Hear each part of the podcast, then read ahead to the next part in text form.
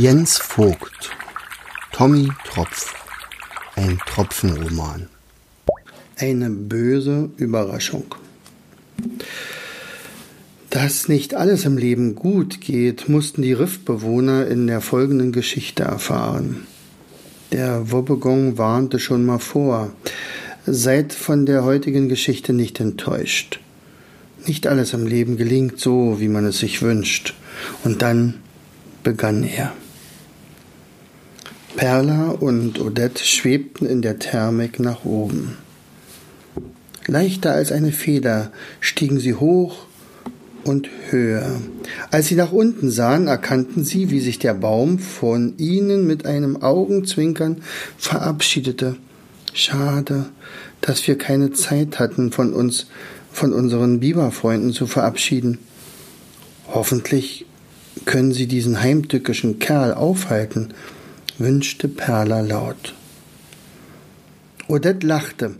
Das werden sie, da bin ich mir sicher. Zuletzt sah ich den Halunken Harlow, wie er unter einem Biberschwanz verschwand. Diesmal brauchten sie gar nicht so hoch zu steigen wie zu ihrer Quallenwolke. Ihre neue Wolke schwebte in einer geringeren Höhe, aber sie schien riesig zu sein. Überhaupt schien hier vieles anders. Als sie in die Wolke einflogen, tauchten sie in ein Tiefblau ein. Die Wolkentropfen am Wolkenrand waren so riesig, dass sie keinerlei Sonnenlicht durchließen. Die Aufnahme war alles andere als Herzlicht. Auch das noch, zwei Zivilisten. Die haben uns gerade noch gefehlt, registrierte der Einlassposten, der seltsamerweise eine Uniform trug. Im Militärton herrschte er die beiden Frauen an. Name? Äh, Perla. Aus der. Reden Sie nur, wenn Sie gefragt werden. Ich habe Sie nur nach dem Namen gefragt. Der Empfangschef hatte offensichtlich schlechte Laune. Ihr Name? Nun war die Reihe an Odette. Odette, Gräfin vom Wrack antwortete sie, doch war ihre Antwort kaum zu hören, denn überall wurden Befehle gebrüllt. In Stellung gehen, Marsch, Marsch! Zu Befehl, Sir! Kompanie der Hagelkörner auf die rechte Seite verlegen, aber zackig! Zu Befehl! Von weiter oben kam die Anfrage, was ist mit den Donnermaschinen? Was soll damit sein? Bringen Sie sie in Stellung. Genervt donnerte der Hauptmann. Herrgott, muss man denn hier alles allein tun? Wo bleiben die Blitzapparate? Perla und Odette wussten gar nicht, wohin sie sehen sollten. Der Posten übergab ihnen einen Passagierschein mit den Worten Den sollten Sie nicht verlieren, ansonsten gelten Sie als Spione der feindlichen Wolke und werden ins Gefängnis gesteckt. Ist das klar? Äh, klar. Klar? Gar nichts war klar. Was war denn hier überhaupt los? Donnermaschinen? Blitzapparate? Überall wuselten uniformierte Riesentropfen, übten das Einnehmen von Gefechtsstellung und flogen in Formation durch die Wolke. Hagelkörner, größer als eine Muschel, jagten kreuz und quer durch die Wolke und wuchsen bedrohlich an. Wie gut, dass Halo nicht auch noch hier ist, schrie Perla zu Odette. Hallo? Ein riesiger Hagelkornsoldat baute sich vor ihnen auf. Sie kennen Halo? Er war einer meiner besten Soldaten, klasse Bursche. Sicher hat er schon einige riskante Einsätze hinter sich. Oh, Verzeihung, Ladies. Hagelkorn, mein Name. Hagen Hagelkorn. Und Halos Freunde sind auch meine Freunde. Perla wollte gerade entgegnen, dass sie so überhaupt nicht Halos Freunde wären und er ihnen auch sowas von gestohlen bleiben könne, als ihr Odette in die Seite stieß und ihr rasch zuvorkam. Sie ließ Hagen Hagelkorn in seinem Glauben. Hauptmann, können Sie uns einen etwas sichereren Ort organisieren als diesen hier? Wir möchten Ihnen ja schließlich nicht im Weg stehen. Mit dem größten Vergnügen, Ladies. Folgen Sie mir, please, please. Ha, ha, ha, ha. Sein Lachen klang blechern. Er brachte sie an eine etwas ruhige Ecke und verabschiedete sich zur Freude von Odette und Perla aber gleich wieder. Sie verstehen, Ladies, die Pflicht ruft. Beste Grüße an den wackeren Harlow, nicht wahr? Äh, würde ihn gern mal wieder treffen, zum Kameradengespräch sozusagen.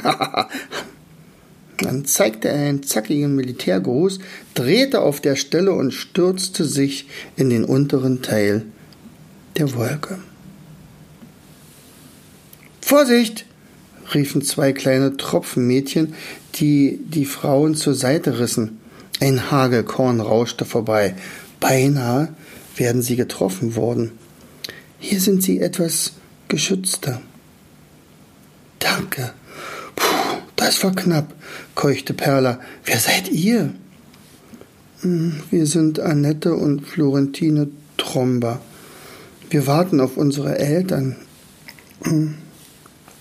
Der Einlassposten hat sie einer Wache übergeben, die sie durchsuchten, und dann wurden sie in einen anderen Raum geführt. Wir können sie aber nicht suchen gehen, denn wir haben keinen Passierschein und wir möchten nicht ins Gefängnis. Tränen flossen von Florentines Wangen. Perla nahm Florentine in den Arm und trocknete ihre Tränen. Während sie die Kleine zu beruhigen versuchte, schaute sie zu Odette. Diese hatte die gleiche Idee und nickte unmerklich. Eure Eltern haben uns beim Einlassposten gebeten, euch diese Passagierscheine zu geben. Ihr sollt gut auf sie aufpassen. Perla gab oder übergab Annette ihre eigenen Scheine und achtete darauf, dass die Kinder diese sorgfältig in ihren Flugmantel steckten. Florentines Gesicht hellte auf. Danke, danke. Geht es meinen unseren Eltern gut? Ja, es geht Ihnen gut. Es kann noch ein wenig dauern, aber nun verratet uns doch, was hier in dieser Wolke eigentlich los ist. Florentine wischte sich die Tränen ab, schluchzte noch immer ein wenig. Der Herr General Limbus, der in dieser Gewitterwolke den Oberbefehl hat, soll beleidigt worden sein. Ein Trottel, einen Trottel und Schwachkopf hat ihn der General Cumulus aus der anderen Wolke genannt. Dumm wie ein Eiszapfen soll er sein. Annette ergänzte. Daraufhin hat dieser eine Botschaft an den anderen General geschickt.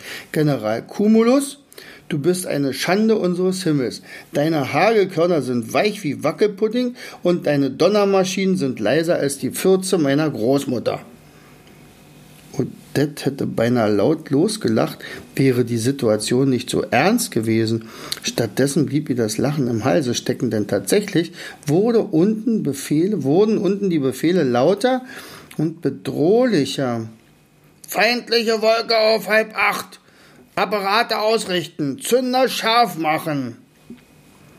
Die werden doch wohl nicht wegen solcher Worte gegeneinander kämpfen, wollte gerade Odette denken, doch just in dem Augenblick erschallte der Befehl Feuer! Und mehrere Blitze wurden in Richtung gegenüberliegende Wolke abgefeuert. Gleichzeitig zündete man die Donnermaschine, die die vier fast taub machte. Die Erschütterungen waren so heftig, dass alle vier einfach umfielen. Eine zweite Salbe wurde abgeschossen. Lautes Gejohle der Soldaten. Offenbar war in der anderen Wolke ein Blitz eingeschlagen. Dann hörten sie ein dumpfes Donnergeräusch aus der Ferne. Auch dort zuckten Blitze. Sie laden ihre Blitzapparate! schrie ein Beobachtungssoldat vom Rand der Wolke. Volle Deckung! war das letzte, was Odette und Perla an Worten hörte. Dann schlug ein gegnerischer Blitz zwischen ihnen ein geblendet und taub von dem sofort folgenden mächtigen Donnerschlag sanken sie ohnmächtig zu Boden.